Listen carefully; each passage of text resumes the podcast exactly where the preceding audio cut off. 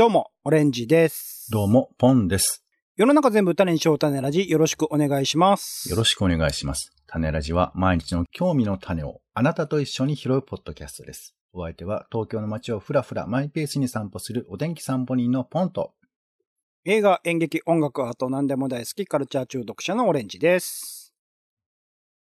人間百景。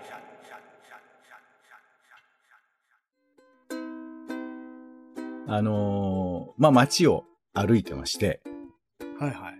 なんかちょっとだけ心に残る人間がいるなって思ったりするわけですよ。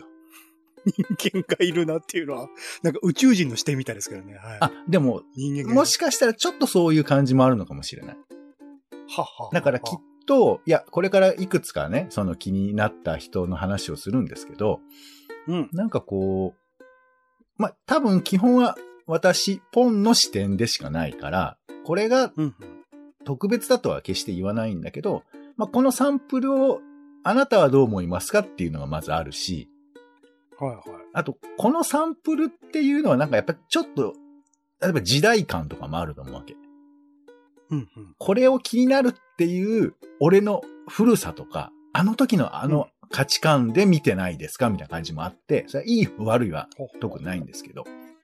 まあだから定点観測的に同じ人を見ていると、なんかその自分自身の変化も感じるみたいなことですかね。うんいや、定点観測はしてないです。今回は定点観測は、えずそれはもうーっと追っかけてるわけじゃない。ストーキングしてるわけではない。ストーキングっていうか、もうそれ完全に探偵業じゃん、そうなってくると。そういう話はしてないから。年間単位でね。5年とか10年単位でね。俺何のレポートこれからしようとすると思ってんだよ。そんな話じゃないですから。ではないたまたま街角で見かけた人間の話をしたいとうんいうことなのでまあそれいくつかお話しできればと思いますけど、えっと今回はい。くつかあの、まず子供編ということで、はいはい。えー、まず一人目かな？一つ目は、うん。あの、デパートの中で、うん。あの、サングラスかけてる子供に、なんかちょっと、ほにゃってなったのよね。サングラス？ほうほうほうほう。いや、サングラスと、それ4歳ぐらいの女の子だったんですけど、なんか合わない感じない？サングラスしてる子供って。ああ、はあはあはあ。わからいではないですね。そうですね。はいはいはい。サイズもちょっと、まあ子供用ではなかったから、その、見てたの。だからちょっと下に落ちるというか、そうそう。いや子供用のサングラスもあるのかな？いや、だって目を守るって意味合いで言うとね、すごく大事なことな気もしそう、だ。から意味で考えたらそういうことになるんですけど、うんなんかそのちょっと、大人がかけるイメージが僕の中にあるっていうのもあって、はいはい。なんかちょっと大人ぶってる感じがあって面白いな、みたいなるほどなるほど。はい。あとね、あの、これ見たことあるのかな？あの、帽子の、あの、帽子を顔から、頭から外さないようにこう、紐っていうかゴムみたいなのついてるのあるじゃん。えっ、と、いわゆる幼稚園とか小学校とかでかけるやつ。そう、なんか体操帽とかも多分ひ、あの、ゴムみたいなのついてたと思いますけど、あのゴムを、あの、口でなめなめしてる様子を見まして、最近。はあはあはあ。子供ですよね。おじさんじゃないですよね。子供ですよね子供編ですから。はい。はいはいはい。そう、覚え、見覚えないですか？もしか自分やった記憶ありません？うん俺自分もやったような気しますよ。うん。あれ何なんだろうね、あれ。でもやってたよね。確なんか俺もや、多分やってると思うし、なんならそのなんか舐めたかった。味わいとかも覚えてる気がする。なんかしょっぱい感じ。しょっぱい感じ。ああ、ほんとだ。一致したもんね。じゃあしょっぱいんだよ、きっと。あれは。汗かな？なんだろうな。それを味わってんのかな？だからさ、もう、あの、横から見てると、何、その、それも女の子だったんですけど、あの、帽子の紐をなめなめしてるから、面白いなっ。ていう。しかもほら、被ってるのよ。被ってて帽子の紐のとこだけ口にピッチュって入ってるから、なんか、不思議なた感じ。確かにちょうど口のところに来る位置にはあるよね、あの紐は、ね。そうなの。多分、あの、口に入れてる子の方はそういう気持ちなのと思う。だって来るんだもんってきっと思ってると思うんですけど。あるから舐めた感じだよね。うんそうそうそう。なんかいい、いいな、ちょっと、いいいいもの見たなって感じになりました。いいものなのか分かんないですけどね。はい。衛生的に良くない気もしますよね。はい。えーそして、ああの、自転車でね、僕の向かいからわーっとやってきた、でもわーじゃないんだよね。ちょっとヨタヨタしながら、えー、多分中1、中2ぐらいの男の子なんですけど、うんもうちょっと上かな。ヨタヨタ走ってて。で、自転車でヨタヨタ歩道を走ってがあるんですか？あれですからね。問題がありますけどね。はい。もうで、来てるでしょ？で、そこの後ろにお母さんが、お母さんがちょっと、ちょっとニコってしながら、あの、座ってるっていう様子。わかりますかねあ、ごめんなさい。シチュエーション、俺が想像してるシチュエーション、こえっと、公園？ええ、自転車で走ってんのよ。うん走ってんだけど、子供がお母さんを後ろに乗せて走ってると。子供がお母さんを後ろに、そんなサイズ、まあ、中1か。そうそう、だから、中1で考えると。あの、さっき言ってた、あの、3年とか4年、あ、3歳とか4歳じゃなくて、今度は中学生ぐらいなんですけど、だからちょうど大きくなってきて、少年でね。そうそう、乗せられる男の子でした、男の子でした。で、それが、後ろにお母さん乗せて走ってんの。で、まだ確かに重いし、なんならっていうのもあるんだけど、でちょっとお母さんも、あの、どっちとも言えない。でもちょっとまんざらでもない顔してて。はははで、これってなんか、ど、どう、どうですか？これ、この感じ。あんま見たことがない構図ですね。その、自分より大きいわけでしょ、お母さんの方が。それをまあまあ、大後ろに、同じぐらいなのかな？どっちかというと。後ろに乗せている子供ってあんまり見たことない図ですけどね。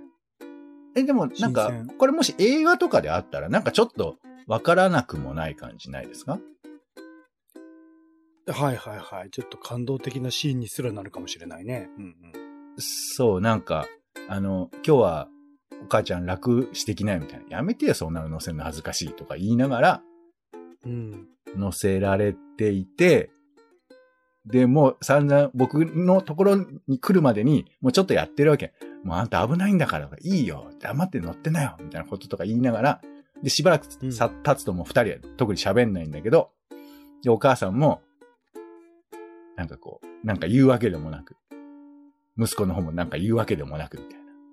うんうん。でもこれはうんうんそう、だそういう絵は浮かぶんだけど、今時だとちょっとステロタイプすぎるなっていう感じもあるのかもしれないけれけれども、そうかね、ステレオタイプからもう全く見たことがない景色だから、新鮮ですけどね。いやいや、違う違う違う、だから、その、自分の子供が自分ぐらいになってきて、ね、乗せてくれたことを喜びながら、よろ、喜ぶお母さんっていうのがちょっと古い感じしないって話。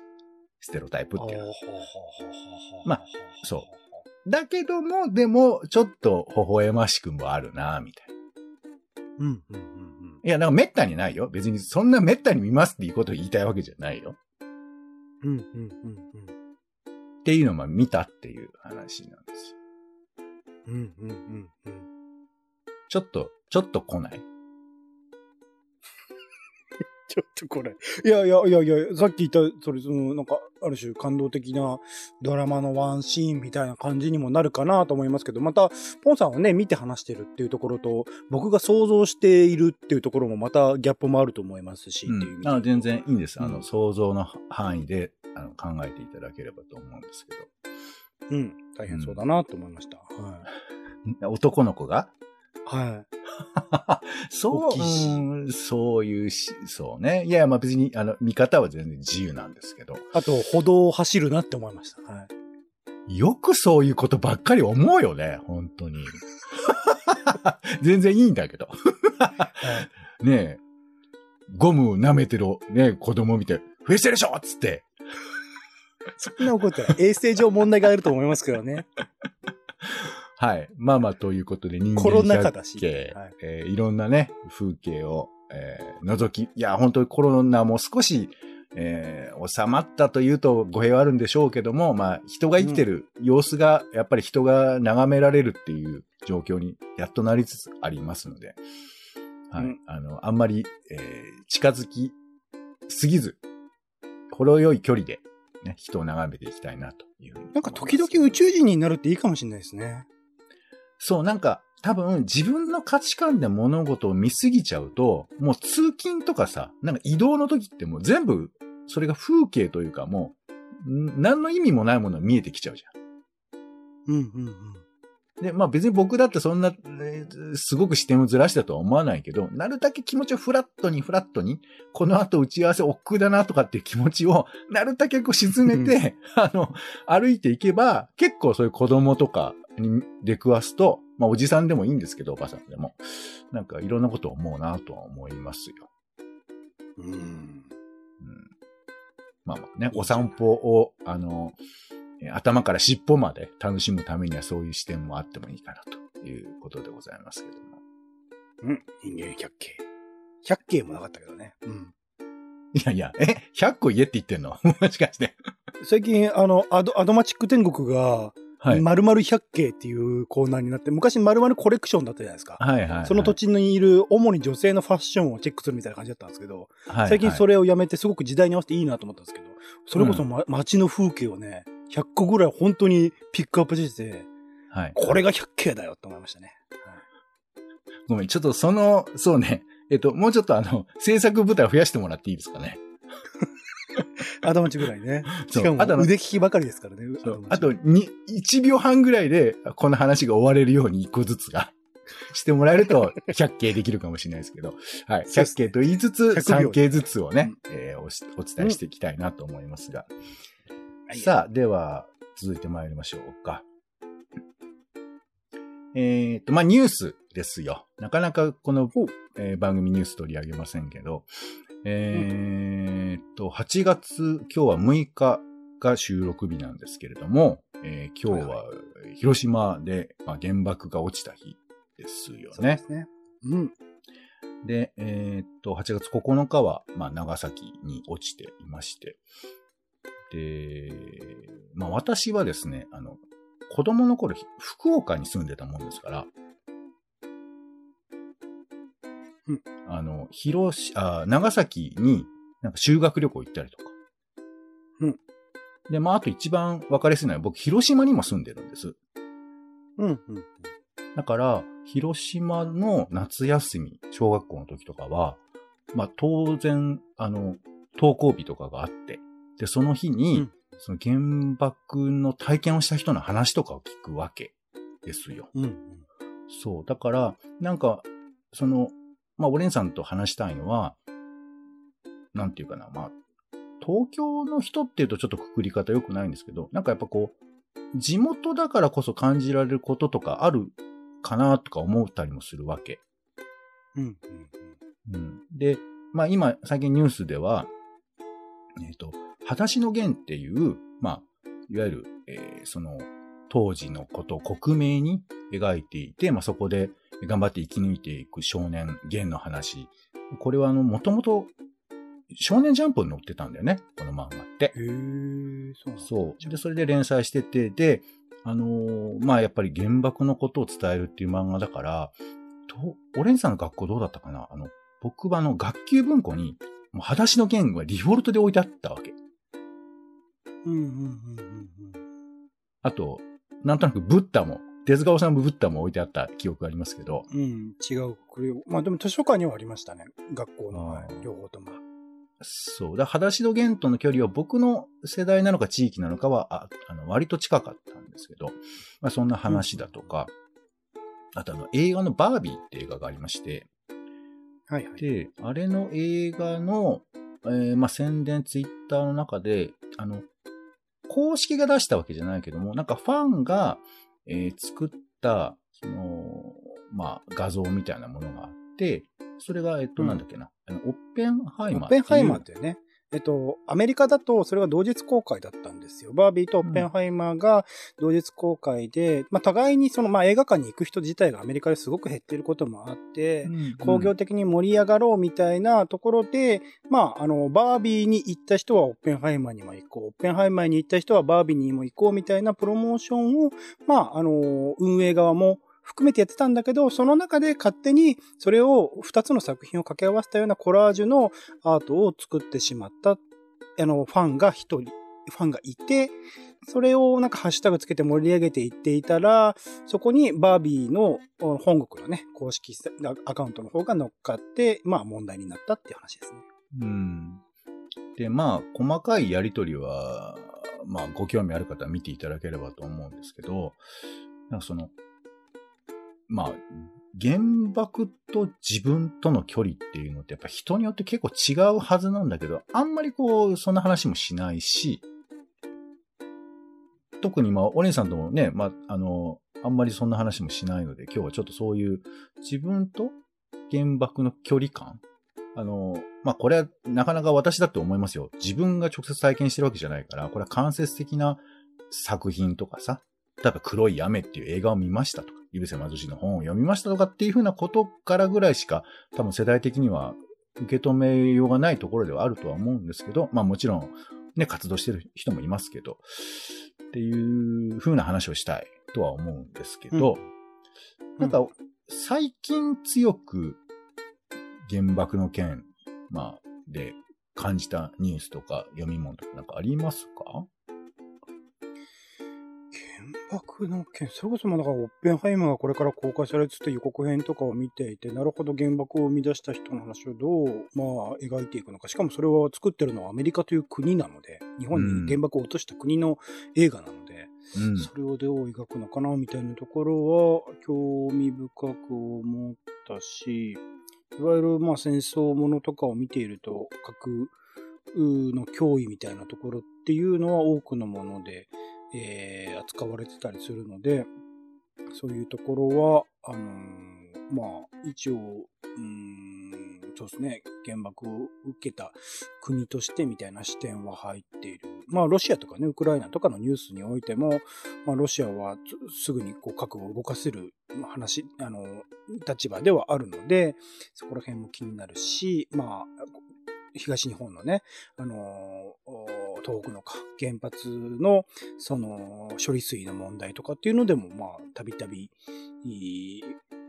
話題には上がるものだったりするっていう、まあ、普通に生活の中とか、いろんなカルチャー作品を見ていく中でも触れるものではあるなとは思ってますけどね。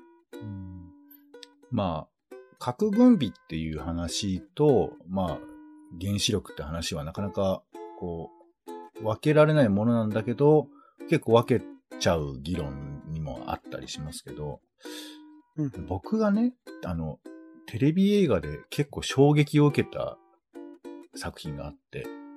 テレビ映画うん。あの、24って知ってます？はい。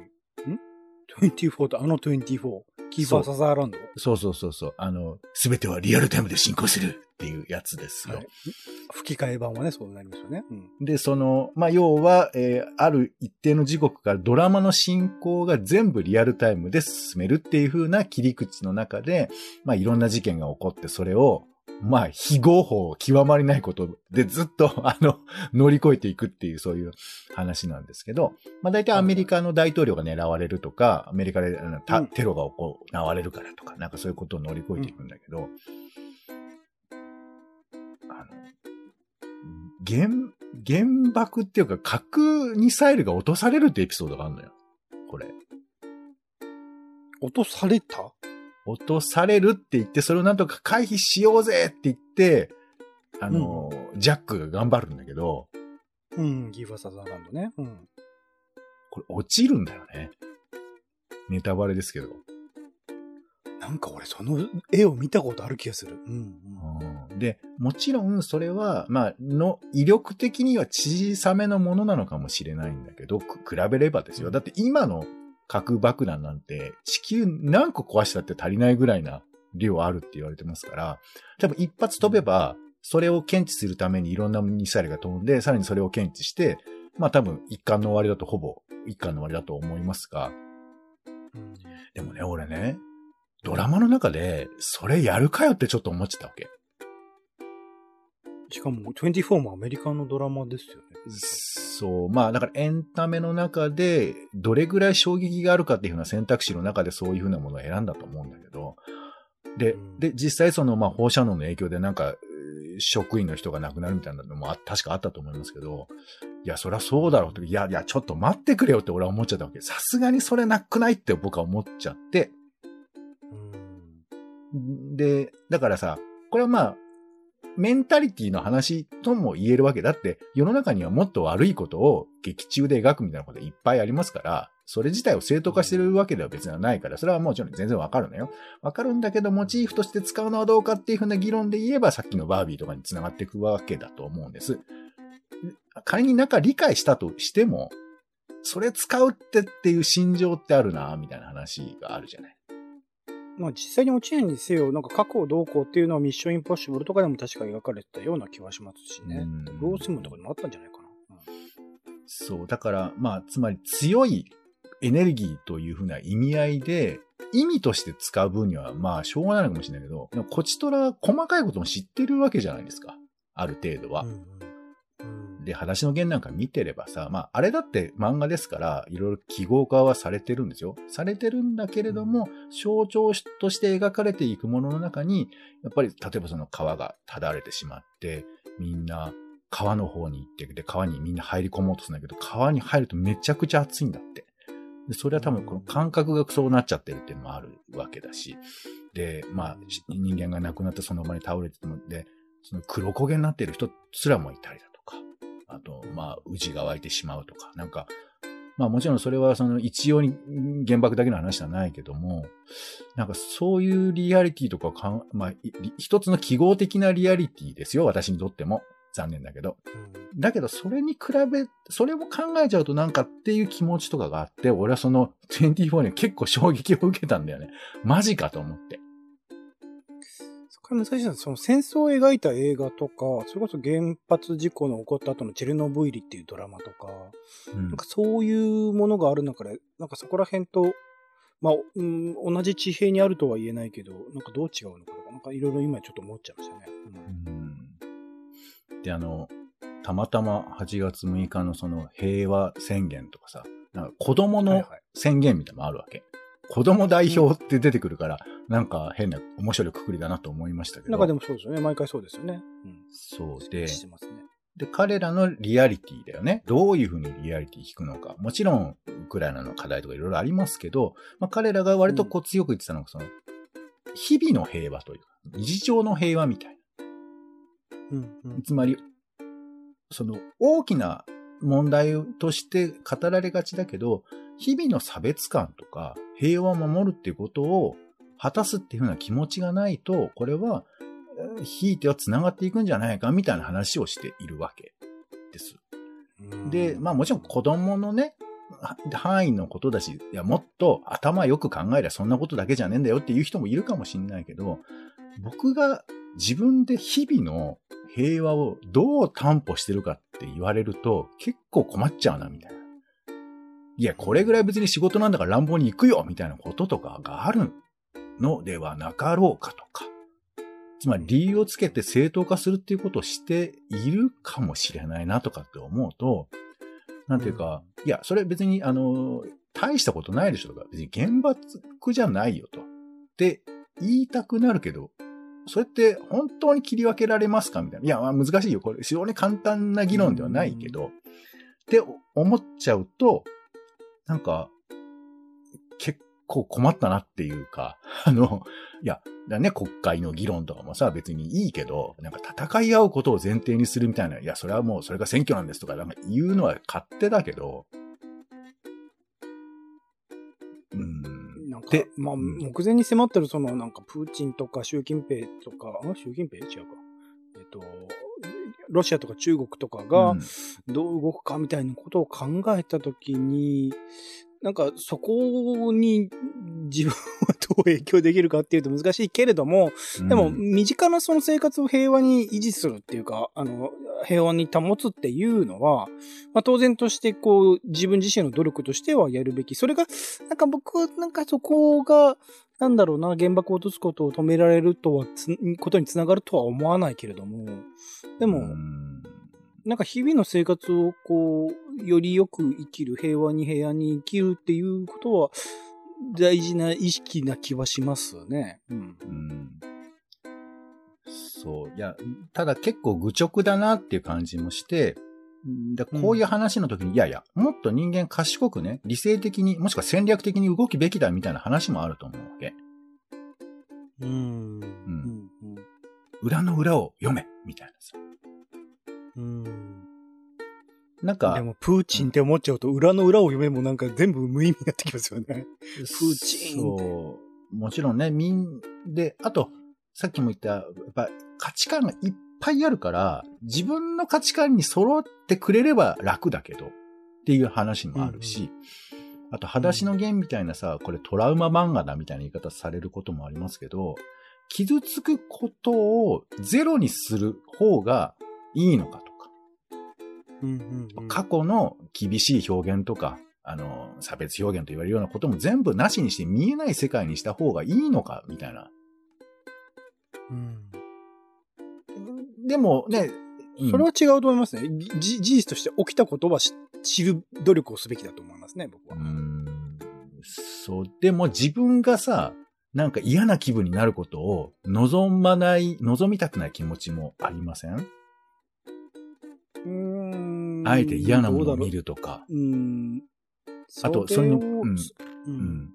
うんまあまあ、うんそう、いや、だから全部満たすことはなかなか難しいんですけど、うん。うんまあまあね。で、あとまあこの話の続きには、まあ今どう描かれてるかで言えば、まあ最近だとこの世界の片隅にみたいな話もあると思うんですけど、やっぱその、リアリティをどう掴むかっていうものの変化もまああるのかなとは思っていたりするので、まあこの先も、まあ現に変わるようなものとか、あと象徴性が強すぎるものに引っ張られすぎないというか、あのいい悪いではないってことも現実だったりするから、それを、とかね、なんかそういうことを考えるきっかけになったなーっていう、しょうもないまとめではありますけど、なんかそんなことなんかことのあれですよね、一週間ぐらいで結構また戦争系の、それこそなんかアナウンサーたちの戦争っていう NHK のね、スペシャル番組がうん。8月14日にやるみたいですけど、まあドラマ仕立てでね、その当時のアナウンサーたちがどういうふうに動いたのみたいな話もあったりするらしいので、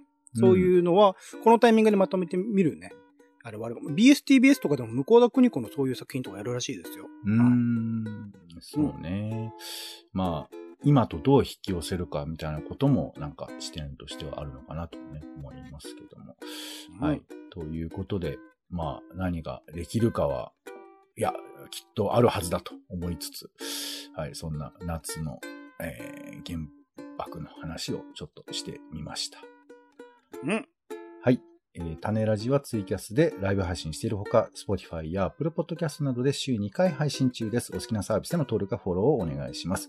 更新情報は X でお伝えしていますので、番組の感想やあなたが気になっている種の話もお待ちしています。公式サイト種ラジ .com の方でお伝えいただいても大丈夫です。